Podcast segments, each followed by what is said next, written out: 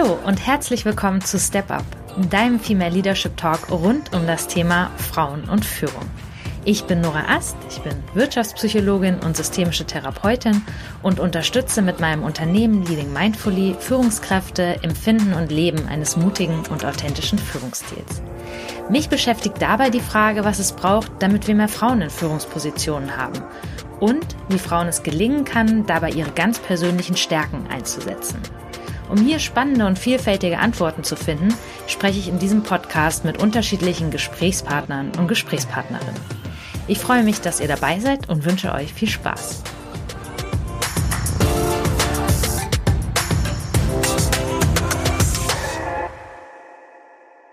Ja, meine heutige Gesprächspartnerin ist Produktdesignerin und Expertin für Design Thinking. Und daneben ist sie Buchautorin und Journalistin und hat unter anderem ein sehr spannendes Buch über Frauen in technischen Berufen geschrieben und noch eins über die Kunst erfolgreich zu führen und dabei auch einige Frauen in Spitzenpositionen interviewt. Und liebe Evelyn, ich bin heute ganz gespannt auf deine Erfahrungen und deine Erkenntnisse aus diesen Werken und natürlich auch aus deiner Arbeitswelt, die dann ja auch damit hineinspielt. Herzlich willkommen zum Podcast Step Up. Ja, hallo liebe Nora, guten Morgen. Vielen Dank für die Einladung, habe mich sehr gefreut.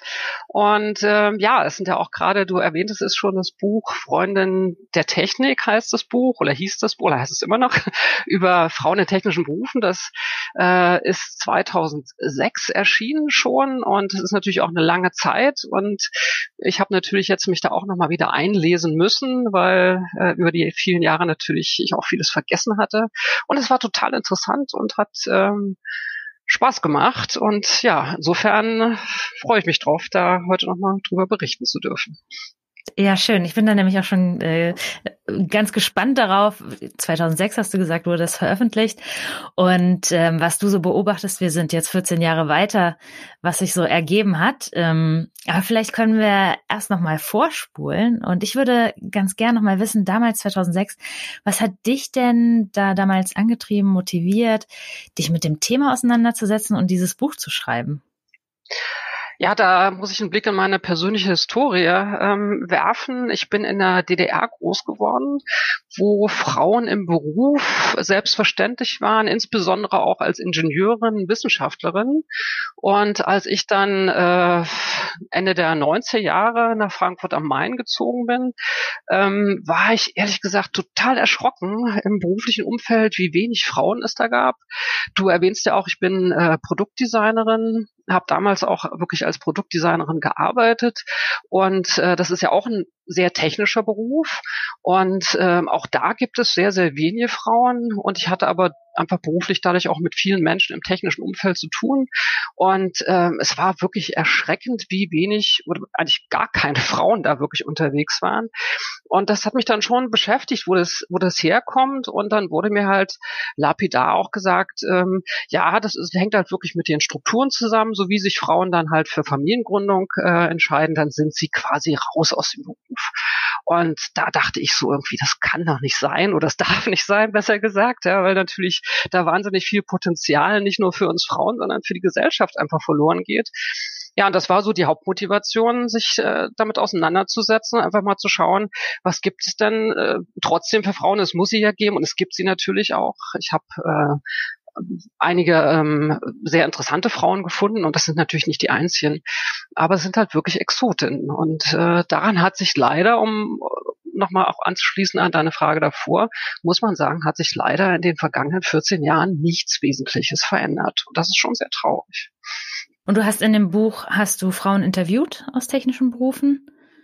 Genau, ich habe, also mir ging es darum, ein ganz breites Spektrum ähm, da zu zeigen. Ähm, ich, das ging also da nicht unbedingt um Frauen und Führung, wobei man muss sagen, die sind eigentlich alle irgendwie in Führungspositionen dann auch gegangen über die Jahre, ähm, sondern es ging wirklich darum, also technische Berufsfelder möglichst in der Breite vorzustellen, um auch zu verdeutlichen, ähm, was da auch für, ja, wie viel, wie viel interessantes Potenzial da drin steckt, was durchaus für Frauen auch interessant ist, dass es halt nicht ähm, zwar schon Männerdomänen sind, aber inhaltlich einfach äh, Berufe sind, die, die sehr viel zu bieten haben, sehr faszinierend sind.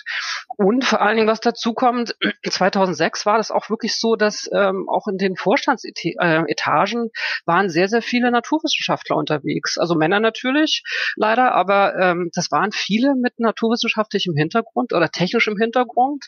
Und ich glaube, das liegt, kommt, äh, liegt auch daran, dass wenn man etwas oder Frau etwas äh, Technisches studiert, das ist einfach die Art und Weise, wie man sich Dingen nähert, wie man äh, Dinge durchdringt, wie man etwas äh, entdecken will, was auch da also unter der Oberfläche schlummert, sich einfach mit Themen auseinanderzusetzen, wirklich analytisch und ähm, forschend, und mit dieser Grundlage äh, ist es eigentlich danach kein Problem, sich in jedes ähm, andere Berufsfeld ähm, einzuarbeiten, äh, auch in Führungsaufgaben einzuarbeiten, als, als mit einer anderen Grundlage. Und es ist wesentlich leichter, im Nachhinein sich BWL-Grundwissen anzueignen, als halt äh, die Dinge wirklich technisch, also wissenschaftlich zu durchdringen. Also ist das ein Plädoyer für ein technisches Studium? Es ist wirklich ein, es ist wirklich damals auch so ein bisschen gedacht worden äh, gewesen als Plädoyer wirklich auf ein technisches äh, Studium. Also nichts gegen geisteswissenschaftliche Berufe, ich schätze die sehr und das ist auch wichtig. Aber es ist einfach eine super gute Grundlage, aus der man viel machen kann. Also man kann natürlich auch wirklich dann in der Forschung bleiben, aber die Frauen, die ich da ähm, interviewt habe, die haben sich wirklich auch ähm, obwohl nee, sie sind schon in ihrem Beruf geblieben, aber haben sich dann wirklich auch ähm, in Richtung Führung ähm, weiterentwickelt. Mhm. Und was waren so insgesamt deine wesentlich, wesentlichen Erkenntnisse aus dem Buch, wenn du das mal ja. so aufführen Also die, die, die wesentlichen Erkenntnisse waren eigentlich ähm, drei, würde ich sagen. Ähm, das eine, was ich äh, jetzt nicht wenig überraschend fand, war wirklich natürlich das soziale Umfeld, in dem jemand lebt oder auch als Kind groß wird. Ähm, wie da natürlich, wir, wir orientieren uns als Kinder an, an, an unseren Eltern, an Onkeln, Tanten. Und wenn es da im Umfeld äh, viele Naturwissenschaftler gibt, ähm, dann ist es naheliegender oder einfacher, sich in die Richtung auch äh, zu orientieren.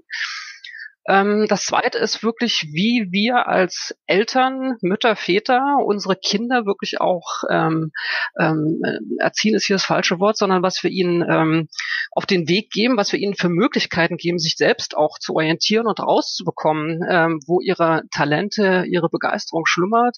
Das heißt wirklich auch wenn wir Töchter haben, ihnen halt nicht nur mädchentypisches Spielzeug vorzusetzen, sondern sie wirklich selbst auswählen zu lassen, ihnen also keine geschlechterspezifischen Spielzeuge zu kaufen, sondern ihnen alles vorzusetzen und, und zu gucken, wonach greifen sie und was finden sie spannend. Und das war in der Tat so, dass alle Frauen, die ich interviewt habe, da war es so, dass die entweder wirklich größere Brüder als Geschwister hatten, die also mit denen sie dann unterwegs waren, oder wirklich ähm, Väter hatten, die sie ähm, in ihr Leben, äh, also an ihrem Leben haben teilhaben lassen, also an ihren technischen Interessen und die Mädchen mitgenommen haben. Das hat eine ganz, ganz große Rolle gespielt und hat mich auch ähm, ja, jetzt nicht, nicht groß erstaunt, aber das ist wirklich eine, spielt eine Rolle. Und dann habe ich auch zurückgedeckt, nämlich dachte, in der DDR beispielsweise hatten wir äh, im Unterricht in der Grundschule gab es das Fach Werken für alle, wo also Mädchen und Jungs gleichermaßen ähm, äh, an, an, an handwerkliches Arbeiten rangeführt wurden. Da wurden auch mal Bügeleisen auseinandergeschraubt und es wurde ein Lötkolben benutzt. Ähm, und insofern haben wir da einen sehr selbstverständlichen Umgang mit solchen Sachen auch äh, gelernt. Und das ging dann nachher auch weiter in der, in der Oberstufe. Da gab es dann Einführung okay in die sozialistische Produktion, aber es war halt trotzdem eine Einführung in technische Umfelder. Und das, ähm, ich glaube schon, dass das auch wirklich Spuren hinterlässt und gerade Mädchen auch hilft, dann ähm, sich zu entscheiden und zu gucken, was interessiert mich wirklich, weil das ist ja im Beruf ähm, das Allerwichtigste, dass man letztendlich etwas tut, wofür man auch brennt, wofür man sich selber begeistern kann. Mhm. Und hast du geguckt, ähm, du hast Punkt drei noch nicht gesagt, aber eine Frage schon mal weg. Äh, ja. Ähm, hast, du, hast du dich, ähm, hast du geguckt, dass du bei den Frauen, zum Teil Frauen ähm, aus der ehemaligen DDR, also aus, Nein, ähm, nein, nein, das nein. waren, also es waren, äh, ich überlege gerade, es waren überhaupt zwei. Es war also war eine Frau aus der ehemaligen DDR dabei.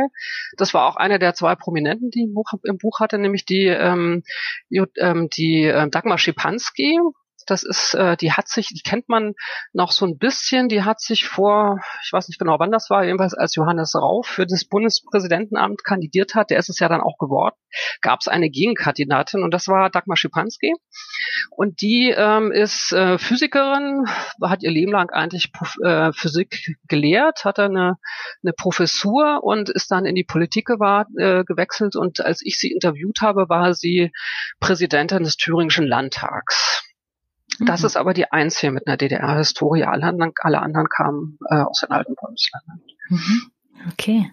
Na, und jetzt bin ich ganz gespannt auf Punkt drei. Äh, genau, das habe ich, jetzt, hab ich jetzt befürchtet. Da sind wir da ein bisschen verschieben. Es fällt mir wieder ein, aber ich habe jetzt gerade äh, so ein bisschen, also ja, na, nee, Punkt, Punkt drei ist, nee, doch, äh, ist klar. Punkt drei ist wirklich die, äh, die Unterstützung von, äh, von außen, letztendlich auch aus dem gesellschaftlichen Umfeld, ähm, eine Struktur zu schaffen, die es halt äh, Frauen gerade auch nach der Familiengründung äh, ermöglicht, dann weiter berufstätig zu sein. Und das hatten wir in der DDR natürlich auch.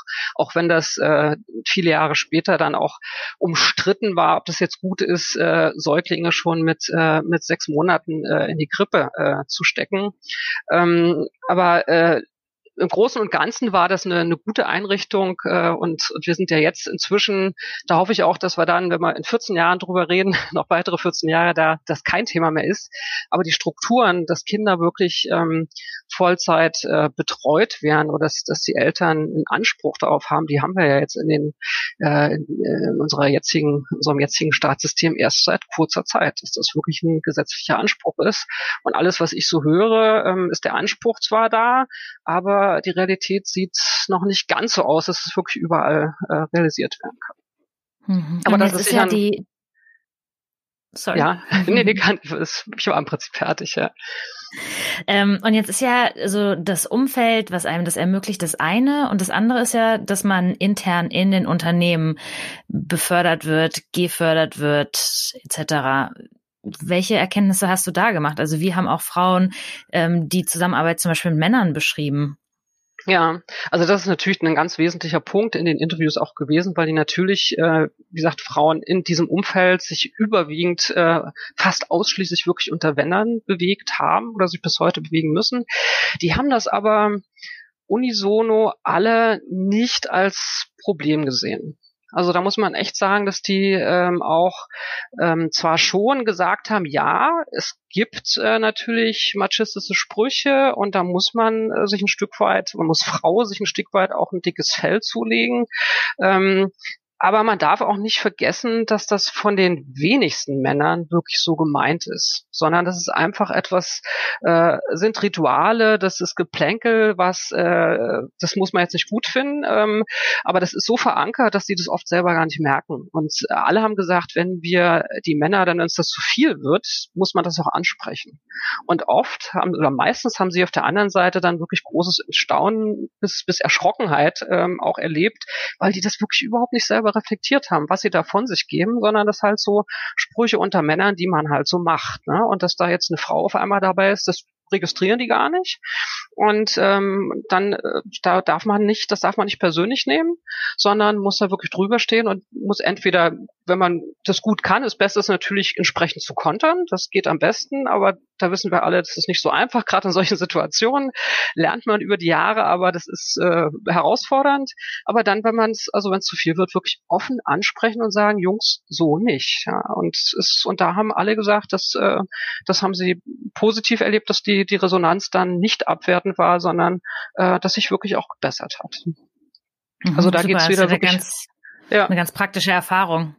Ja, und sie, sie wurden, also sie alle sagen auch, ähm, dass sie sich durch, durch Männer auch wirklich gefördert gefühlt haben, also unterstützt worden sind, dass also diese Förderungsmechanismen, wobei ich jetzt mal sage, das hat wenig mit meiner Frauen zu tun, sondern auch Männer, also wir brauchen alle, wenn wir beruflich einsteigen oder auch vorher, wenn wir uns beruflich orientieren, ist es immer gut, eine Art Mentor zu haben oder Menschen zu haben, die ein Stück weit Vorbild sind, die man persönlich schätzt. Und sich bei denen auch wirklich aktiv Rat einzuholen. Und so funktioniert das im Beruf natürlich auch. Und die Frauen haben eigentlich alle oder überwiegend äh, wirklich äh, männliche Förderer gehabt. Und ähm, das äh, haben sie alle auch positiv gesagt. Und da gab es also keine Berührungsängste. Also, dass sie von Männern gemobbt worden, weil sie Frauen sind, ähm, das äh, ist ihnen persönlich nie passiert. Es gab an der einen oder anderen Stelle natürlich Strukturen, die das befördert haben. Also eins der kuriosesten Beispiele, die ich ähm, im Buch habe, war eine Frau, die ist äh, Kfz-Meisterin äh, gewesen und hat sich dann als Kfz-Gutachterin ausbilden lassen. Und das war in der Zeit, als sie das gemacht hat, ich glaube, das war schon in den 70er Jahren, ähm, war es in der Tat so, dass es dieses, diesen, dieses Berufsbild äh, Gutachter oder Kfz-Gutachter gar nicht so gab, sondern ähm, nur eine Ausbildungsmöglichkeit über die Bundeswehr gab. Und das war also schon äh, wirklich sehr spannend zu hören, wie sie dann aber auch dran geblieben ist und letztendlich es geschafft hat, äh, obwohl sie nicht bei der Bundeswehr war, also, ähm, da trotzdem die Ausbildung machen zu dürfen. Ne? Und das war natürlich dann auch kurios, wenn sie da aufs, zur Schulung, äh, aufs, äh, zur Berufsschule aufs Bundeswehrgelände gefahren ist und da dann wirklich in der Tat unter Soldaten saß. Ne? Mhm. Ja, und gibt es irgendwas in dem Buch, was dich besonders überrascht hat? Also was du so nicht erwartet hättest? Das, äh, also wirklich total überrascht äh, nicht. Ähm, es waren doch die ein oder anderen Klischees, die leider bestätigt wurden. Ne? Also gerade zum IT-Umfeld ähm, ist es für Frauen oder war es damals, ich glaube, da hat sich vielleicht ein bisschen verändert, wenn sich Frauen dann so zu schließen. Also die Zahlen äh, prinzipiell, wie viele Frauen Informationstechnologie studieren und dann da auch äh, im Beruf weiterarbeiten, die sind leider nicht gut. Ähm, aber da war es so wirklich so, dass dass also die Frau, die ich da hatte, ähm, extreme, also wirklich viel Power gebraucht hat, um sich da auch gegen Männer durchzusetzen, auch durchzusetzen gegen Missbrauch der eigenen Ideen. Also wenn man da, also gerade im IT-Umfeld ist es, glaube ich, auch sehr üblich oder geht gar nicht anders, dass man sehr kollaborativ arbeitet, also sich wirklich miteinander austauscht, ähm, Informationen weitergibt, ähm, auch die, die eigenen Programmierschritte öffentlich macht. Und da ist es wohl schon ähm, öfters passiert, dass Kollegen sich dann einfach der, der Grundlagen bedient haben und die als ihre verkauft haben. Ne? Wobei ich mal auch unterstellen muss, das ist natürlich jetzt nicht, äh, würde ich jetzt mal sagen, das ist nicht so gewesen, weil das halt eine Frau war, sondern das haben die untereinander äh, mit Kollegen natürlich genauso gemacht. Und das ist aber auch eine wichtige Erkenntnis, äh, wo ich immer wieder denke, dass auch durchaus an mir selbst, äh, mich da, mich dabei selbst ertappe, dass wir leider dazu neigen, als Frauen ähm, Dinge sehr persönlich zu nehmen, an Stellen, wo es nicht angesagt ist. Und äh, da sind Männer wesentlich unkomplizierter, die trennen ganz klar Beruf und Privat und ähm, kommen dadurch wirklich auch viel einfacher mit solchen beispielsweise äh, Geschichten, dass jemand meine Idee klaut, ähm, äh, damit kommen die besser klar, weil die das halt einfach als Teil des Spiels nehmen. Ne? Die betrachten wirklich äh, die, die, die, den Beruf, das ist eine Art ähm, Gaming. Und da gibt's Regeln und ähm, und da ähm, da spielt man und ähm, das funktioniert halt mal und äh, mal verliert man auch und dann ist das so und dann geht's auf zum zur nächsten Runde und die gewinne ich dann wieder und das äh, da reagieren wir Frauen äh, anders also wir betrachten die Dinge immer komplexer und ähm, und äh, auch gerade im persönlichen also persönliche Dinge und das gehört alles zusammen und das ist im beruflichen Kontext äh, nicht immer gut. Mhm. Naja, die Frage ist ja, durch wen ist diese Arbeitswelt auch geprägt? Natürlich, ne? und, natürlich, ähm, ganz sicher. Äh, ja. ja, und vielleicht, wenn sie anders geprägt wäre, indem es ein ausgeglicheneres Verhältnis Männer-Frauen geben würde, vielleicht würden dann ja auch ganz andere Dinge dabei rauskommen. Und es wäre kein Gaming, sondern es wäre mehr Kooperation, mehr Miteinander, keine Bereiche, ja. die gegeneinander schachern.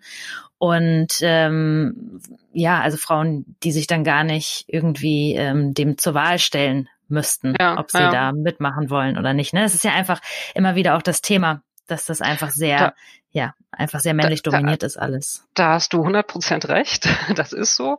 Aber das ist, müssen wir halt, also was halt, also was ich so sehe, was, äh, was ein großes Problem in der Vergangenheit war und was sicher auch aus meiner Wahrnehmung eine Ursache dafür ist, dass wir heute noch nicht viel weiter sind als vor, vor 14 Jahren ist wirklich das Thema, dass wir äh, Männer und Frauen so ein bisschen gegeneinander ausgespielt haben. Ne? Das ist so Konkurrenz, wer ist der Bessere oder die Bessere. Und das ist natürlich kein guter Ansatz gewesen, weil ähm, natürlich haben wir diese männlich dominierten Strukturen, die es jetzt darum geht, aufzubrechen, aber auch nicht alles an diesen Strukturen war falsch. Also sicher auch vieles dabei, was es sich lohnt, weiter zu übernehmen. Und es geht halt wirklich jetzt darum, ähm, eine, eine, eine Kommunikation auf Augenhöhe zu erreichen, aber einfach wirklich durch Zusammenarbeit und nicht über, über Konkurrenz, also jedenfalls nicht äh, über Geschlechterkonkurrenz. Ne? Und da haben wir im Augenblick in meiner Wahrnehmung halt wirklich leider eine Situation, dass sich diese alten Männernetzwerke jetzt natürlich auch sehr ähm, bedrängen, also okay, es ist auch, ist auch okay, dass sie sich mal ein bisschen bedrängt fühlen, aber das ist natürlich keine gute Ausgangs Ausgangsbasis, wenn ich, wenn ich äh, jemanden anders, der jetzt kommt, als Bedrohung erlebe und nicht als Bereicherung. Und das ist halt in vielen äh, Dingen leider noch so Bereich und ist also der Fall. Und wir müssen halt, das Ziel muss sein, wirklich äh, den Männern zu verdeutlichen, dass, äh, oder genauso den Frauen zu verdeutlichen, dass es wirklich eine Bereicherung, äh, geschlechterübergreifend äh, miteinander zu arbeiten und keine Bedrohung. Also eine kulturelle Integration. Äh, genau, äh, ja, ja. Und das ist, das ist die große Herausforderung. Und da geht es halt jetzt darum, wirklich Strukturen zu finden, wie wir das ändern können. Ja, okay, können wir interkulturelle Trainings mal auf, äh, ja, in, ja. auf ein anderes in, Thema bezogen anbieten. Ja, interkulturell bist du dann nochmal spannender, ja, wenn das dazu kommt. Genau, wobei das natürlich heute machen muss, weil wir mehr oder weniger alle global arbeiten und natürlich dann auch die kulturellen Unterschiede dazukommen. Ja, ich, was ich meine ist, dass, ähm, äh, dass dieses Frauen-Mann-Denken ja auch wie so zwei unterschiedliche Kulturen impliziert. Ja. Und was du gerade gesagt hast, das, was, was man ja wirklich braucht, ist, dass man zusammenarbeitet, ne? Dass es nicht ja. wir gegen die ist, sondern ja, und das, dafür braucht es ja immer ein Verständnis von dem anderen und da sind wir ja bei einem interkulturellen Training. Ja, das, das ist einerseits richtig. Auf der anderen Seite habe ich, also ich hatte letztes Jahr das, das äh, Glück, an einem Buch mitarbeiten zu dürfen, wo es um gruppendynamische Prozesse geht und da war ein, ähm, ja, ein Evolutionsforscher dabei und ähm, das fand ich sehr, sehr spannend, auch wie viel einfach evolutionsbiologisch bei uns im Gehirn verankert ist an Mustern, an Ritualen, ähm, äh, also was, was uns heute noch dermaßen prägt, und ich glaube, das hat, spielt auch eine große Rolle äh, bei der Zusammenarbeit zwischen Männern und Frauen, dass wir einfach da auch wirklich richtig lernen müssen, um zu verstehen, wie diese Strukturen äh, äh, also entstanden sind und wie sie funktionieren. Also auch gerade, also wie das, das, das jüngere Buch ist ja das über, ähm, über Führung, was ich vor ähm, drei Jahren gemacht habe da habe ich das Thema Frauen in Führung jetzt nicht explizit ähm, ähm, thematisiert, habe aber, es war mir ein Anliegen, ähm, in dem Buch paritätisch Männer und Frauen zu Wort kommen zu lassen. Es waren also sechs Männer, ähm, letztendlich sieben Frauen, aber der siebte war ein, ähm, war ein Psychologe, der, da ging, der war also nicht in der Führung, sondern da ging es einfach um ähm, psychologische Hintergründe.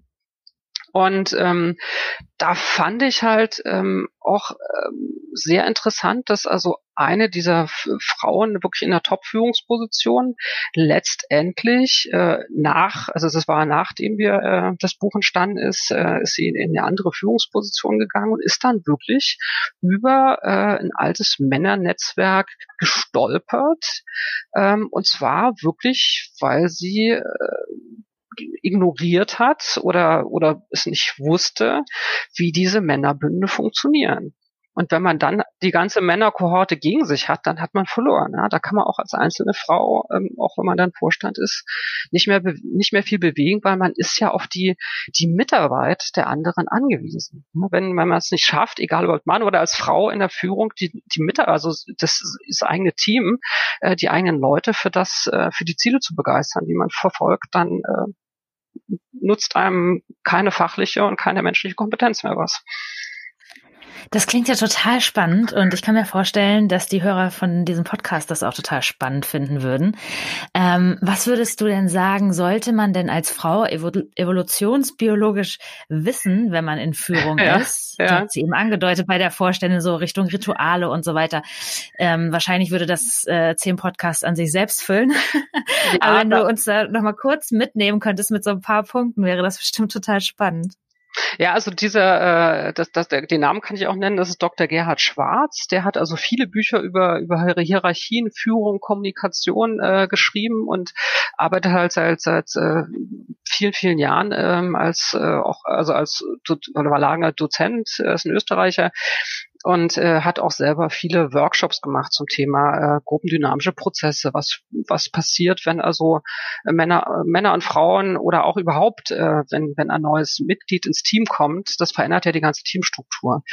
Und ähm, also er sagt wirklich, ähm, ohne ich bin da also jetzt nicht allzu tief ähm, eingetaucht, aber da, man kann da, wenn es einen interessiert, auch selber nachlesen. Aber er sagt wirklich, viele Wurzeln liegen darin, wirklich in, liegen an unserem Unterbewusstsein oder was, was uns geprägt hat, evolutionsbiologisch über äh, ja, ja, äh, Hunderttausende von Jahren. Ähm, dass ähm, wirklich diese Trennung, damals war es halt so, die Männer gehen auf die Jagd, die Frauen äh, sind zu Hause, äh, kümmern sich um die, das heißt zu Hause gab es ja damals in dem Sinne noch nicht so, aber bewegen sich nur in einem kleineren Radius und sind für die für die Kindererziehung äh, zuständig. Und ähm, und das sind natürlich unterschiedliche Fähigkeiten, die man da braucht. Und ähm, die Männer auf der Jagd sind immer auf Kooperation angewiesen zu gewesen. Wenn, wenn man äh, als kleiner Mensch einen riesen Mammut ähm, erlegen will, hat man alleine keine Chance. Das muss die, da muss die Gruppe super gut organisiert sein. Da gibt's genaue, gab's genaue Regeln, wer für was zuständig ist. Und diese Männerbünde, da, da liegen die Wurzeln der Männerbünde und die funktionieren bis heute. Und diese Art von Netzwerken haben Frau, sind damals für Frauen nicht entstanden. Und das, äh, das ist heute noch ein, ein, ein Thema, dass, dass Frauen ähm, auch bis heute, auch in meiner Wahrnehmung, leider schlechtere Netzwerkerinnen sind. Und das, ähm, das kommt wirklich daher, dass das ist von Anfang an damals schon Rituale. Die Jungs wurden in einem bestimmten Alter, gab es unterschiedliche, zum Teil auch relativ grausame Rituale, um die dann äh, sozusagen in die Männerwelt aufzunehmen. Aber das prägt. Dadurch haben die ein ganz anderes ähm, Zusammenhaltsgefühl und das hält bis heute an. Ja. Und das ist also nicht, dass Männer sich, wenn es dann wirklich um Positionen nachher geht, um Macht geht, da bekriegen die sich ganz fürchterlich. Ja. Da hört also jegliche Freundschaft auf oder äh, auch jegliches Fördern. Aber bis dahin, bis zu diesem Punkt, fördern die, die sich wirklich gegenseitig ganz anders. Ja, spannend. Okay. Und dann hast du die eine Vorständin ähm, eben erwähnt, der dann da was vor die Füße gefallen ist. Ja. Ging das auch in die Richtung oder? Ähm, das war, also das war im Prinzip eine, eine Geschichte, die ich jetzt auch nur äh, äh, dann wieder, das war ein Zufall äh, gehört habe. Ja, das ging letztendlich in, in die Richtung, dass sie eine, äh, ein, ein Ritual ähm, letztendlich ignoriert hat, missachtet hat und dadurch dann die ihre ganzes Männerteam, was wirklich auch nur aus Männern bestand, äh, dann äh, gegen sich gehabt hat. Ne? Also die haben sich dann in ihrer Ehre verletzt gefühlt, dass sie ihre Rituale missachtet hat. Und die Einladung, sie haben sie eingeladen sozusagen, äh, Teil dieses Rituals zu werden. Und da hat sie äh, andere Prioritäten gesetzt, hat gesagt, nee, das ist nicht meins. Äh, stehe ich nicht zur Verfügung und das war das Ende. Das hat sie dann nicht mehr geschafft, äh, das, das zu drehen. Mhm.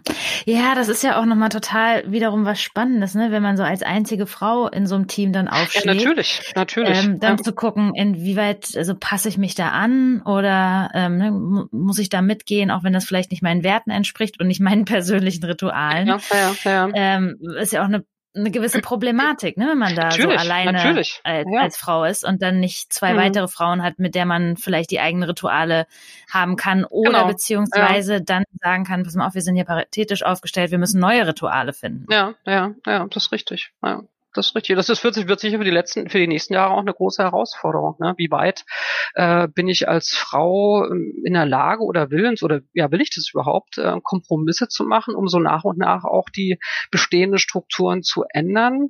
Äh, oder wie wie viel Macht äh, habe ich letztendlich, die auch sofort zu schlagen und sagen, wir fangen jetzt bei null gemeinsam an? Ne? Das ist das ist ähm, in der Tat, glaube ich, eine sehr, sehr große Herausforderung für die Gegenwart. Ja. Mhm. Ja, jetzt haben wir eben schon mal angefangen, über dein Buch Die Kunst erfolgreich zu führen zu sprechen, das du 2017 ja veröffentlicht hast. Und auch schon gesagt hast, dass du wirklich mit interessanten ähm, Spitzenmanagern gesprochen hast, sie zu ihren Erfahrungen interviewt hast. Und jetzt sind wir auch schon in dieses, äh, in den Bereich eingetreten, Unterschiede zwischen Männern und Frauen. Rituale war eben ein ganz spannender Punkt. Ja. Was konntest du da noch so feststellen? Gab es da Unterschiede zwischen Männern und Frauen in diesen hohen Führungspositionen? Ja, also was mir, ähm, wie gesagt, ich habe es im Buch nicht, äh, nicht, nicht explizit thematisiert. Die Männer haben es alle von sich aus auch nicht thematisiert. Ähm, ähm, es gab ähm, eine Frau, die es auch ähm, äh, thematisiert hat. Äh, da kann man auch sagen, wer das war. Das war die Simone Menne, damals noch Vorstand bei der Lufthansa. Und ähm, die war lange auch, ähm, hat sie gesagt, wir brauchen keine Quote für Frauen. Ähm, inzwischen ist sie aus dem aktiven, ähm, obwohl kann man nicht sagen, sie ist immer noch ähm, Aufsichtsrätin in verschiedenen Unternehmen und hat eine eigene Galerie gegründet. Also es war auch schon immer ein, also ein langjähriger Traum von ihr, war schon immer sehr künstlerisch ambitioniert und hat da eine Galerie gegründet. Und inzwischen ist sie, aber sie engagiert sich natürlich immer noch äh, in ganz vielen Kontexten. Und sie ist inzwischen eine klare Befürworterin der Befürworterin der Quote, weil sie sagt, dass ähm, ja das andere Modell ist in den letzten Jahren gescheitert. Ähm, das Einzige, wo wir wir es geschafft haben, dass Frauen ähm, einigermaßen gleichberechtigt äh, in der Führung sitzen, ist in der Tat in den Aufsichtsräten mit der Quote. Da gab es die klare Vorschrift, da hat es funktioniert, in allen anderen Bereichen leider nicht. Und da muss man inzwischen auch wirklich sagen, wenn das so ist, dann müssen wir das machen. Und äh, inzwischen kann man auch sagen, Männer, wenn er da jetzt drüber jammert, dann ist es eure eigene Schuld. Wir hatten 15 Jahre, 20 Jahre lang ähm, die Chance, äh, es anders zu schaffen und äh, es ist nicht gelungen. Und das ist letztendlich, würde ich sagen, auch wirklich äh, Versagen der Männer, dass sie sich nicht genug gekümmert haben. Ja, das ist ähm, das würde ich jetzt aber sagen, dass es war gar nicht Absicht, das ist Ignoranz. Die haben das, äh, die haben das einfach weiter ihr Spiel gemacht und haben einfach gesagt, ach, das läuft doch so wunderbar. Äh, warum soll ich mich jetzt aktiv drum kümmern, dass da hier mehr früher Frauen reinkommen? Sollen die sich das selber kümmern? Und ähm, ja, und das ist ähm, äh, aus unterschiedlichen Gründen nicht äh, aggressiv genug passiert. Und dann bin inzwischen auch ich so weit, dass ich sage, ja, da braucht man halt die Quote. Ne, geht nicht mhm. anders. Na, und, der Schmerz ne, war wahrscheinlich ja, einfach ja, nicht groß genug. Ja, ja genau, genau. Ne. Aber nochmal, also ein paar Sachen, die hatte ich auch schon gesandt, äh, genannt, aber ganz klar ist wirklich wichtig, ist, glaube ich, äh, und das, das sollten wir Frauen wirklich beherzigen, weil sonst fallen uns äh, Dinge immer wieder auf die Füße oder machen es uns einfach persönlich auch ähm, zu schwer, auch mit, mit Niederlagen umzugehen. Also Männer trennen einfach Beruf und Privates viel klarer als Frauen. Frauen nehmen Kritik sehr persönlich oft und ähm, müssen einfach äh, lernen, auch dumme Sprüche einfach mal zu ignorieren und souverän zu kontern. Ja. Und ähm, war eine Frau hatte mal irgendwie, das war glaube ich noch in dem frauentechnischen Berufen, ähm, beispielsweise so ein blöder Witz halt, äh, warum müssen Frauen schöner äh, als intelligent sein? Antwort, weil Männer besser sehen als denken können. Ne? Also das ist, äh, da steckt eigentlich beides drin. Ne? Also das ist, ist wirklich, äh, keiner ist, ist besser oder schöner, intelligenter, sondern ja. Mhm. Und äh, die Informatikerin da, äh, so aus meinem ersten Buch hat, äh, hat also oft auch gesagt, sie hat sich oft so ein bisschen, also da geht es auch wirklich um äh, Frauen, äh, das hängt, glaube ich, auch mit der Erziehung zusammen, dass wir manchmal oft weniger Selbstwertgefühl haben. Ne? Also die äh, Informatikerin sagt damals, sie hat sich oft als Hochstaplerin gefühlt, weil sie im Job alles perfekt machen wollte und auch dazu offensichtlich in der Lage war. Und und äh, für sie ist halt Perfektionismus sehr wichtig gewesen. Das beobachte ich auch bei anderen Frauen, manchmal auch an mir selber, dass wir einfach bis zum Ende sagen, es muss, ich gehe erst an die Öffentlichkeit, ich sage erst, äh, was ich denke, wenn ich mir ganz sicher bin, dass es auch hundertprozentig perfekt und richtig ist. Da sind Männer ganz anders. Ja, da ist so ein Spruch, klassisch überzeugendes Auftreten bei völliger Ahnungslosigkeit, ist äh, so ein Leitspruch. Ja. Und ähm, das, das würde eine Frau nie machen, aber es ist ein bestimmten Situationen einfach nötig, ne? Oder oder ist nicht vielleicht nicht nötig, aber es ist so Usus und es ist äh, damit muss man ähm, klarkommen und sich da muss man glaube ich auch ein Stück weit wirklich dann kontern ähm, und es muss halt wirklich auch nicht immer alles perfekt sein. Ähm, sondern äh, es geht halt oft wirklich darum, also da kommt jetzt auch wieder die Design-Thinkerin in mir durch, es geht wirklich um Experimentieren. Natürlich immer mit, äh, mit einem Bewusstsein, um Verantwortungsbewusstsein, also nicht einfach munter auf los experimentieren, egal was äh, daraus für Schaden entstehen kann, aber wirklich sich darauf einzulassen, sagen, okay, es ist, es ist ein Versuch, ähm, aber ich lerne aus den Fehlern, wenn es schief geht. Und ähm, da, äh, da kommt wieder dieses spielerische äh, Denken, Agieren der Männer durch, die da viel schneller mal sagen, ey komm, lasst uns einfach probieren. Ne? Wenn es schief geht, mhm. ist es so. Ne? Und das ist ja, ja, aber wahrscheinlich ist es ja auch wieder beides, ne? Also ja, natürlich. ich selber arbeite auch in meinem Unternehmen bewusst ähm, in der Geschäftsführung mit einem Mann zusammen, eben weil ich genau dieses Perfektionistische auch habe. Ähm, und aber die Mischung macht es auch wieder. Genau. Da sind wir wieder da, wo Na? wir eigentlich natürlich auch hinwollen, genau zu dieser Mischung. Genau das. Weil er sagt halt auch manchmal, hätte die Arbeit, die wir abgeben, auch vielleicht nicht die Qualität und den Perfektionismus, der bei unseren Kunden auch gut ankommt, wenn ich da nicht meinen roten Stift immer nochmal anle anlegen würde und ihn nochmal nerven würde. Ähm, und ähm, ja, und ich glaube, dass das ist auch das, was wir vorhin schon gesagt haben, einfach die Balance zwischen den beiden. Ähm, also dass jeder, wenn wir diesen Perfektionismus haben, dass der vielleicht auch okay ist und man damit auch rausgehen kann, dass man ihn jedoch selbst kritisch auch immer aus so einer obendrauf-Perspektive ähm, beobachtet und weiß, okay, jetzt suche ich mir halt auch bewusst jemanden, der vielleicht nicht perfektionistisch ist, um mich selbst da nicht zu sehr zu verausgaben, sondern da eine gute Mitte zu finden. Ja, ja, ja das ist richtig. Ja. Ja. Und ähm, konntest du so Unterschiede feststellen, was Frauen und Männer für Schwerpunkte in ihrer Führungsarbeit gelegt haben?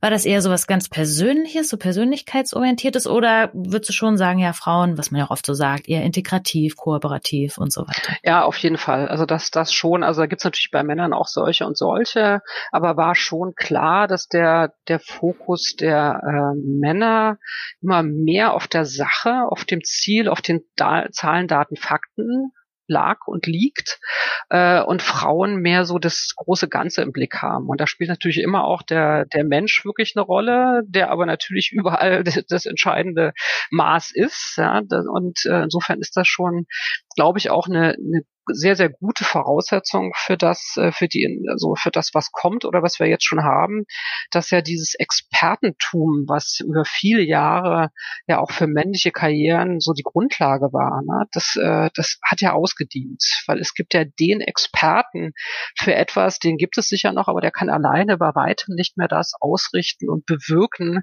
was noch vor 10, ähm, 15 Jahren möglich war, weil inzwischen halt die die, äh, die Welt oder die Zusammenhänge, in denen wir denken und arbeiten, so komplex sind, dass wir einfach auf den Austausch mit anderen äh, angewiesen sind, äh, darauf angewiesen sind, äh, Wissen zu teilen, Informationen zu teilen, ähm, zu, wirklich zu kollaborieren. Und da haben es Frauen in meiner Wahrnehmung leichter, weil sie kommunikativer sind. Also das ist wirklich, das ist auch ein Klischee, aber das stimmt auch. Und äh, das war, es fiel, das fiel mir auch schon wirklich bei den Frauen in der Technik ein.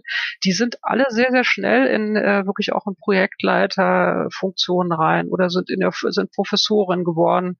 Ähm, weil sie einfach durch die durch ihre die Art zu kommunizieren ähm, sich da dann aus diesem Ex, aus dieser Experten aus dieser fachlichen Expertenrolle sehr schnell rausbewegt haben. Und insofern bin ich da auch zuversichtlich. Was nicht heißt, dass es natürlich auch sehr kommunikative Männer, Männer gibt, aber ich würde schon behaupten, es ist nach wie vor vor, dass, dass, dass äh, Frauen und äh, ja, da einfach durch ihr, auch wahrscheinlich auch wieder durch natürlich ihre evolutionsbiologischen Hintergrund äh, einfach äh, mehr, mehr miteinander reden und sich austauschen. Mhm. Nun muss das, damit es wirklich anerkannt und gewertschätzt wird und Frauen dadurch auch in Führungspositionen kommen, natürlich auch in den Unternehmen so gesehen werden. Ja, natürlich. Das, das natürlich ja. und natürlich haben wir nach wie vor das, äh, auch das strukturelle Problem. Da fällt mir jetzt gerade noch ein Stichwort, ein Stichpunkt ins Auge, den ich aber unbedingt noch loswerden möchte, weil ich den für sehr wichtig halte. Das hatte die Dagmar Schipanski, die ich schon erwähnt hatte, die Physikprofessorin, spätere Politikerin, ähm, auch ähm, erwähnt, äh, also dass, dass sie von Anfang an auch natürlich, das ist auch einerseits eine, eine, eine familiäre Geschichte, dass äh, Frauen und Männer ähm, natürlich sehr klar für sich selbst auch privat klären müssen, äh, was wollen wir gemeinsam, was wollen wir eine Familie gründen, wenn ja, wie soll das funktionieren? Also nicht nur eine eine Art Karriereplanung zu haben, sondern wirklich eine Lebensplanung zu machen. Und da ist es halt total wichtig, dass, dass Frauen auch von ihrem Partner einfordern, wenn sie dann weiter arbeiten möchten, äh, dass es da wirklich auch eine klare Teilung gibt. Also dass, dass sie sagt, okay, wenn wir Kinder haben, dann sind wir halbe halbe dafür zuständig und müssen die Kompromisse machen. Und in vielen Berufen funktioniert das auch. Ne? Also, ein, also beispielsweise die, die Pilotin, die ich, die ich äh, im Buch hatte, das ist natürlich ein sehr strukturierter äh, Beruf, da lässt sich das einfacher machen, als wenn man äh, irgendwie in, in anderen Bereichen unterwegs ist. Aber die hat mit ihrem Mann, der auch äh, Pilot war, beide Kapitäne bei der Lufthansa, äh, von Anfang an klar gesagt, halbe halbe. Und die teilen sich das wirklich. Also das, also inzwischen ist der Sohn, glaube ich, auch fast erwachsen, aber äh, als ich sie äh, kennenlernte, funktionierte das Modell seit sieben Jahren. Ähm, und die arbeiten halt so, dass immer einer einer fliegt äh, irgendwie drei Wochen, äh, dann ist er eine Woche zu Hause und dann äh, tauschen die. Dann ist sie geflogen und äh, für drei Wochen und war eine Woche so zu Hause. Also für den für den Sohn war immer einer der Eltern da und es gab in jedem Monat äh, eine Woche, wo beide Eltern komplett da waren und sich natürlich dann auch gesehen haben. Und äh, das ist ein äh, super Modell. Und ähm, das lässt sich, glaube ich, in ganz, ganz vielen Bereichen wirklich umsetzen. Aber das erfordert wirklich auch eine klare Absprache, äh, auch zwischen den Partnern. Wirklich dazu sagen, äh, äh, wenn wir das, äh, wenn wir eine Familie gründen wollen, dann äh, ist es ist es halt nicht mehr so, äh, dass äh, nur weil du vielleicht ein bisschen mehr verdienst, dann der Mann halt äh, seine Karriere weitermacht und die Frau am Ende dann mit einer mhm. Teilzeitbeschäftigung und den Kindern zu Hause hockt. Ne? Das ist neulich so ein, äh, äh, Spruch gelesen, äh, der besagte, die Karriere einer Frau beginnt mit ihrer Partnerwahl. Das ist ein sehr sehr schöner Spruch, kann ich nur bestätigen. Und, sagen, und, äh, und mit ja. ihrem äh, und mit ihrem Verhandlungsgeschick und Einsatz für sich selbst, bevor das Thema ja. Kinder Kinder in die Familie kommt. ja. Ich habe meinem Partner diesen Spruch erzählt, mein Freund, und er sagte zu mir, das können wir genauso andersrum sagen. Die Karriere eines Mannes beginnt auch ja, mit der Partner. Das stimmt. Es gab ja früher auch immer, es gab früher den anderen Spruch, ne? Also äh, ein erfolgreicher Manager hat immer eine äh, Frau ja. zu Hause, die ihm den Rücken frei hält. Ne? Und da ist ja. ja auch was Wahres dran. Ne? Machen wir uns das vor. Das ist natürlich, darf man auch nicht unterschätzen, dass natürlich die Karrieren, wie sie die alten weißen Männer, die jetzt überall in der Führung nach sitzen gemacht gemacht haben, die haben auch einen hohen Preis dafür bezahlt. Ne? Also das ist wirklich, äh, oder das haben ja letztendlich auch alle der, die Führungskräfte im Buch bestätigt, dass also für Privatleben bleibt da nur noch wenig Zeit. Und die erschreckende, äh, wirklich traurige Erkenntnis war auch, dass von den sechs Frauen, die ich da im Buch hatte, nur eine dabei war, die Kinder hatte. Alle anderen haben wirklich auch sich äh, komplett der Karriere verschrieben und ähm, ja, also mag jetzt sein, dass bei der einen oder anderen sich ja auch, äh, wir haben ja nicht privat geredet, aber ist vielleicht auch nicht der richtige Partner einem über den Weg gelaufen, wo man sagt, okay, mit dem möchte ich jetzt eine Familie gründen, das ist ja auch eine Entscheidung. Ne? Also, äh, aber ich, bei den meisten hatte ich so den Eindruck, dass wirklich einfach keine Zeit geblieben ist für, für privat. Ja, und das Problematische ist ja auch, wenn dann das Führungsgremium aus genau solchen äh, Personen besetzt wird, die halt selber noch nie die Erfahrung gemacht haben, wirklich beides managen zu müssen, ähm, dann werden natürlich auch nicht so die Maßnahmen dann ins Leben geläutet oder Telefon-Videokonferenzen werden halt abends auf 18 Uhr ganz selbstverständlich gelegt. Es gibt ja auch viele Manager, die nicht da wohnen, wo sie ihre Familie haben, dann die Abende Zeit haben und dann auch, was du sagst, ist gar keine Böswilligkeit, aber ja, man hat ja abends Zeit und dann machen wir da mal eine Videokonferenz, äh, irgendwie dreimal die Woche mit den USA. Und dann natürlich die Frauen irgendwie total am Jonglieren sind, aber auch ihren Mund aufmachen müssen, ähm, weil den anderen das wahrscheinlich gar nicht bewusst ist, weil sie ja. nie vor dieser Problemstellung waren. Ja, ja, ja, das ist richtig. Ja, ja spannend. Also, genau. Das ist und, wieder das ähm, Schlüsselwort Kommunikation. Man muss über die Dinge, ja, muss die Dinge auch wirklich klar ansprechen und äh, ja, das hilft ja, auf jeden spannend. Fall. Ja. Und ähm, gab es irgendwie eine Führungsfrau, die dich besonders gepackt hat, wo du gesagt hast, oh, da habe ich, hattest du irgendwie so einen Aha-Moment. War das gerade das, was du schon gesagt hast mit der, mit der Lebensplanung oder gab es da noch was anderes? Ähm, nee, letztendlich war das schon auch wirklich das, äh, der Punkt, das möchte ich schon, ja, würde ich schon sagen, dass das, also die, gerade dieses Bewusstsein dafür, dass, ähm, dass es wirklich um Lebens- und nicht um Karriereplanung geht, äh, dass das ein sehr, sehr wichtiger Punkt ist doch, ja, sonst war, äh, ja, also wie gesagt, es war immer, die Frauen haben eher so das große Ganze und das Vernetzen von Menschen oder wirklich auch den Blick auf den Menschen im Fokus und, und Männer mehr so Zahlen, Daten, Fakten, Sache. Ähm, aber ich, ich denke auch gerade in der, wie gesagt, was, das, was kommt, äh, ist halt dieses Integrative, dieses äh, äh, den Mensch auch im Fokus zu haben, ist, äh, ist der wichtigere Punkt für die Zukunft. Und da haben wir als Frauen gute Chancen, weil wir natürlich auch gerade, ähm, wenn es um Kindererziehung geht, ich meine, da weiß ja jeder oder nicht Kindererziehung, überhaupt Kinder beim Heranwachsen äh, zu betrachten, ähm, das sind ja, das ja, da ist ja nichts planbar. Ne? Also das ist, äh, man muss die Dinge so nehmen, wie sie kommen, äh, muss total flexibel sein und genauso funktioniert unsere unsere Gesellschaft, unsere Wirtschaft, unser Berufsleben. Äh, heute schon, in der Zukunft glaube ich noch mehr. Und Frauen sind da, glaube ich, in ihrem Denken viel flexibler und das kann nur von Vorteil sein. Jetzt muss es nur noch gewertschätzt genau, werden. Genau, jetzt muss es nur noch, nur noch gewertschätzt werden und ich glaube, das ist einfach wirklich wichtig, ein, äh, ein, ein, ein ganz bewusst auch einen Fokus drauf zu legen, also dass Männer und Frauen ganz bewusst auch zu diesen Themen lernen zu kommunizieren. Also wirklich auch genau mhm. zu diesem Thema dann, dann mhm. Blick drauf ja, zu werfen. Beginnt in der Partnerschaft weitergehend im Unternehmensumfeld. Im Unternehmensumfeld, da bin ich auch wieder beim Design Thinking, also wirklich Empathie für den anderen zu entwickeln. Ne? Also Frauen sich auch ganz bewusst mit den, äh, also wir nicht nur von den Männern erwarten, dass die sich damit auseinandersetzen, was so unsere Themen sind, äh, was uns behindert äh, im, im Beruf, sondern auch umgedreht was äh, oft ist, ich hatte gerade neulich ein Telefonat mit einer äh, Coachin, äh, die erzählte auch, es ist, man hat manchmal gar keine Vorstellung auch äh, umgedreht, was die Männer für einen Druck aushalten müssen. Ne? Wenn die Frau dann zu Hause sagt, äh, ich brauche aber jetzt ein neues Auto und wie ist das dann, äh, der Kühlschrank ist kaputt oder hätte ich aber gerne den großen, dass die also oft da auch ein unheimlicher Druck da ist, äh, dieses Ernährer und äh, Thema, was immer noch da ist, dem sie sich dann verpflichtet fühlen und, und da auch äh, viel Druck auch durchaus von äh, nach wie vor von Frauen auch zu Hause kriegen, die natürlich dann sagen, also okay, wenn ich schon zu Hause bleibe, dann sorg du dafür, dass ich hier auch den Lebensstil habe, in dem ich mich, den ich gut finde. Ne? Und mhm. das ist, ist auch nicht so mhm. tolle, ne? Das darf man nicht vergessen. Also das mhm. ist, war ich zwar auch ein bisschen erstaunt, weil ich dachte, die Zeiten sind vorbei, aber dem scheint nicht so zu sein. Also das scheint immer noch in vielen Bereichen wirklich äh, so zu sein. Also insofern genauso für uns Frauen. Wir müssen auch äh, gucken, äh, was haben die Männer für Themen und wie können wir mhm. genauso denen da entgegenkommen und sagen, hey, mhm. ja, das ist dann mhm. auch unsere Aufgabe, da mal ein bisschen umzudenken. Ja, naja, auch die mhm. Beobachtung, die ich mache, dass ähm, Männer ja ganz klar auch so, was du gesagt hast, sehr gut trennen, so Beruf und Privat, aber dann trotzdem im Beruflichen auch sehr viel Druck haben ähm, und Frauen, die vielleicht dann auch schon länger aus dem Job sind oder eher zurückgetreten haben, das gar nicht so wissen, was was spielt sich da eigentlich tagtäglich bei denen bei der Arbeit ab und die dann nach Hause kommen und äh, dann auch wieder eine Erwartungshaltung begegnen und das aber dann auch aus dem Mannsein heraus vielleicht nicht so kommunizieren, hey, mir wird das jetzt auch alles ein bisschen viel, sondern einfach denken, ich muss hier noch machen, machen, machen. Mhm. Ja. Ja, schön. Die beiden Seiten, die beiden Perspektiven.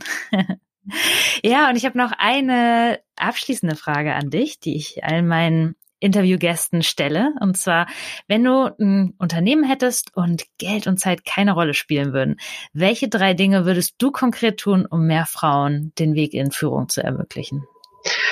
Ja, die hat's, die Frage hat sie mir netterweise schon vorher verraten. Also ja. ich habe mir Gedanken zu machen. Finde ich aber eine, eine, schöne Frage.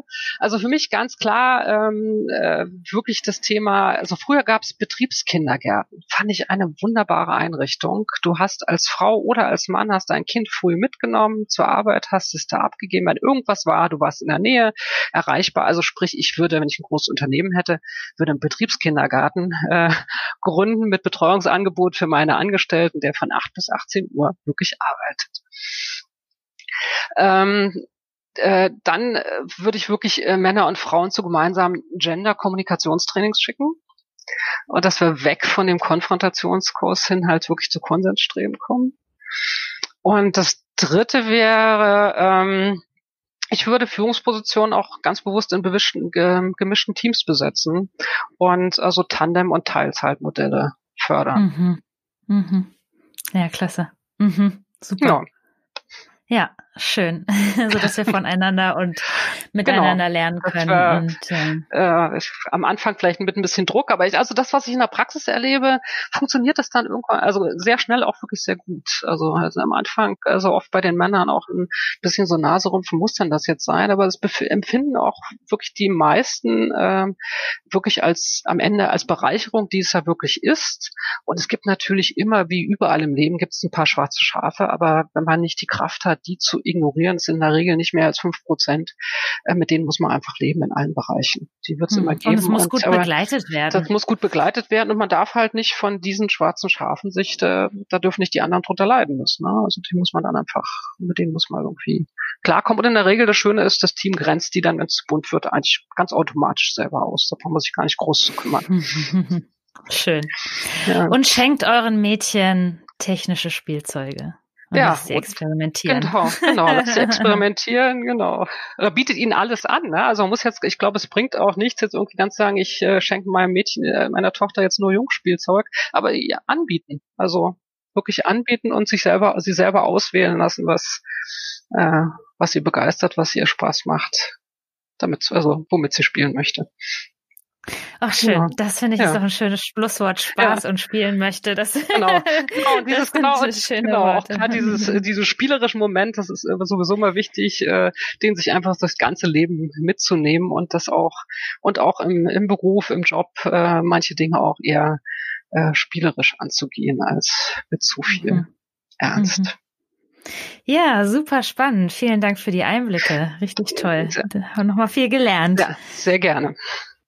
Dann, ähm, genau, vielen Dank für das spannende Gespräch und äh, ja, alles Gute dir auch weiterhin mit deinem Design Thinking Projekten okay. und ähm, der Integration von Männern und Frauen. Du hast da ja auch einiges, was du da in die Richtung planst. Genau. Dankeschön.